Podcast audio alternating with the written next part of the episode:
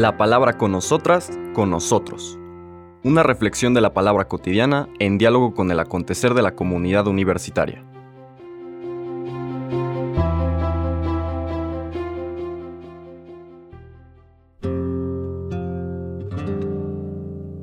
Hola, buenos días.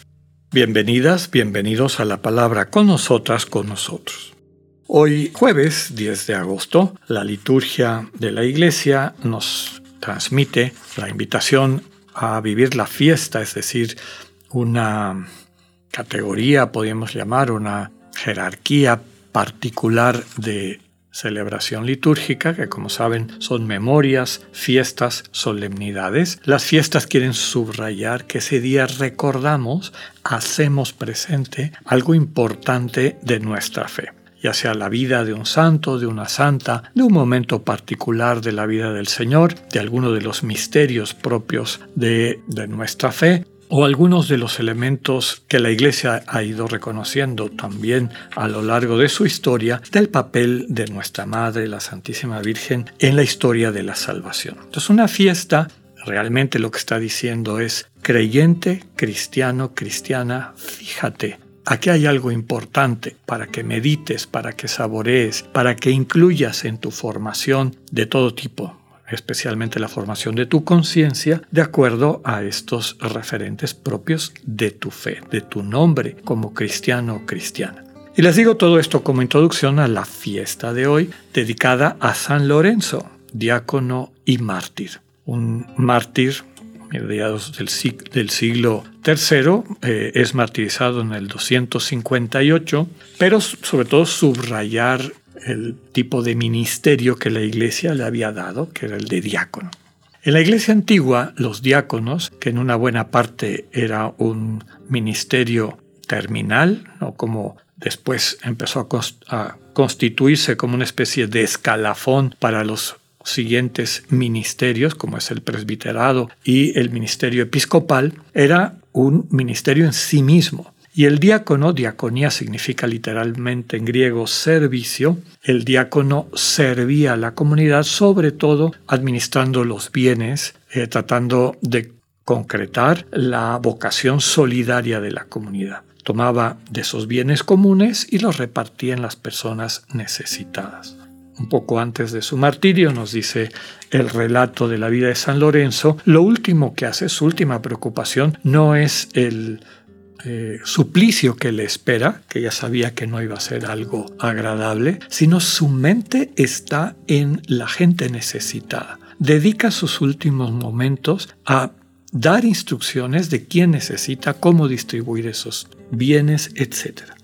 Yo creo que eso es lo que la Iglesia nos invita a reflexionar en esta fiesta. Todos y todas, como cristianos, estamos llamados, llamadas a la diaconía, es decir, al servicio que se traduce en una manifestación concreta de la vida, del amor compartido. San Ignacio de Loyola lo dice con mucha claridad en el principio y fundamento de los ejercicios, al inicio del texto de los ejercicios, cuando subraya que todo lo que existe sobre la faz de la tierra ha sido creado para ayudarnos a el fin, es decir, al sentido de nuestra existencia. ¿Qué nos llamó Dios a la vida? Para que descubramos el misterio del amor, esta semilla de imagen divina que habita en nosotros y de la mano de Dios la convirtamos en realidad, en acto.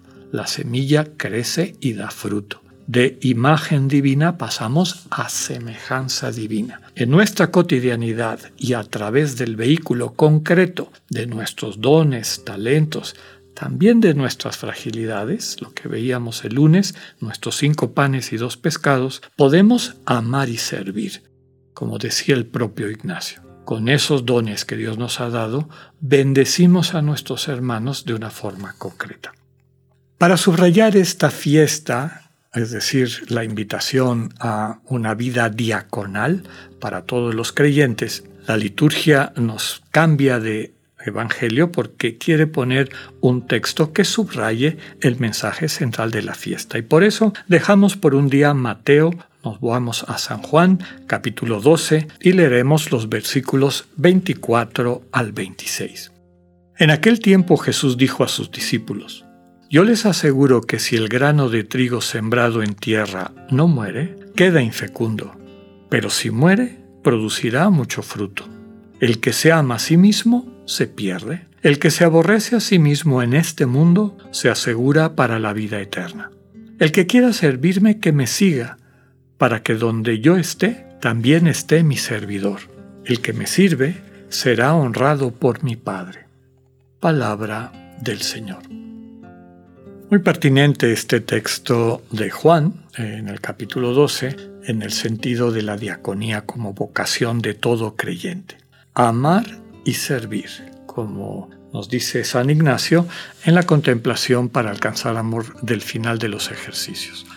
Eso es lo que le da sentido a nuestra vida, amar y servir.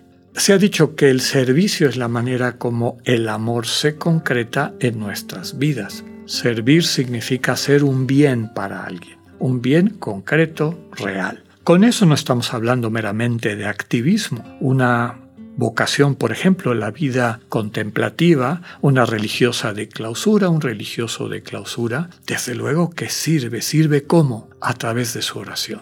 Su oración, su manera de vincularse solidariamente en el espíritu con un mundo sufriente, es desde luego una contribución especialmente sanadora y transformadora del mundo en el que vivimos. Por eso muchos obispos, cuando se les confía un territorio, una comunidad en la cual van a eh, tener este, este papel de pastores, de sus primeras preocupaciones es que llegue una comunidad de oración contemplativa, una comunidad de clausura de mujeres, de hombres, para que puedan apoyar presentar, transformar esa sociedad a través de su oración. Por lo tanto, amar y servir y servir como concreción del amor no implica meramente un activismo.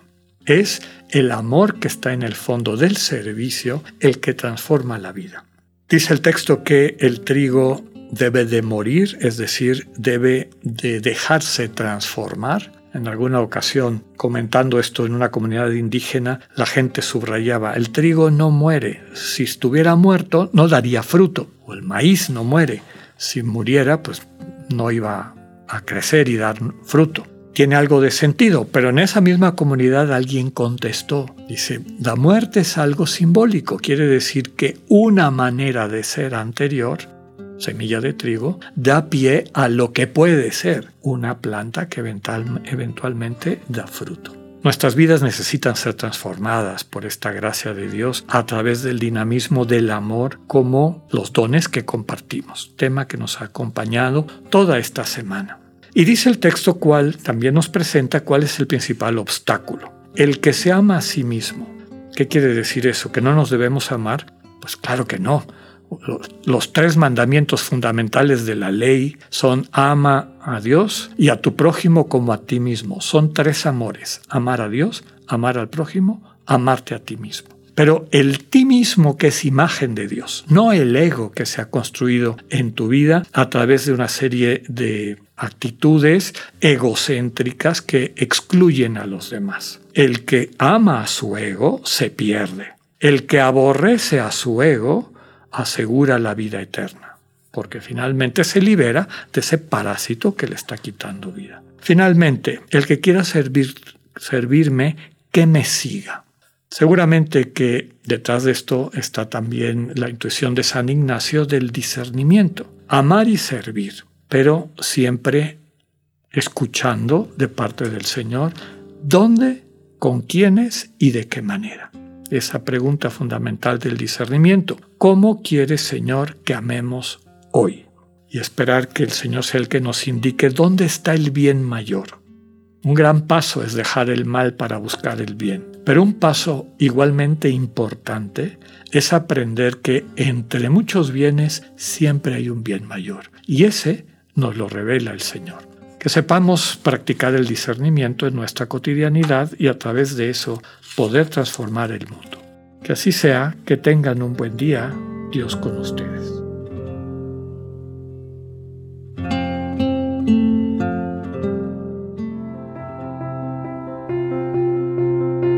Acabamos de escuchar el mensaje del padre Alexander Satirka. Escúchalo de lunes a viernes a las 8.45 de la mañana por radioiberoleón.com, a través de nuestra app gratuita para iOS y Android o por Spotify. Esta es una producción de Radio Ibero León en colaboración con el ITESO, Universidad Jesuita de Guadalajara.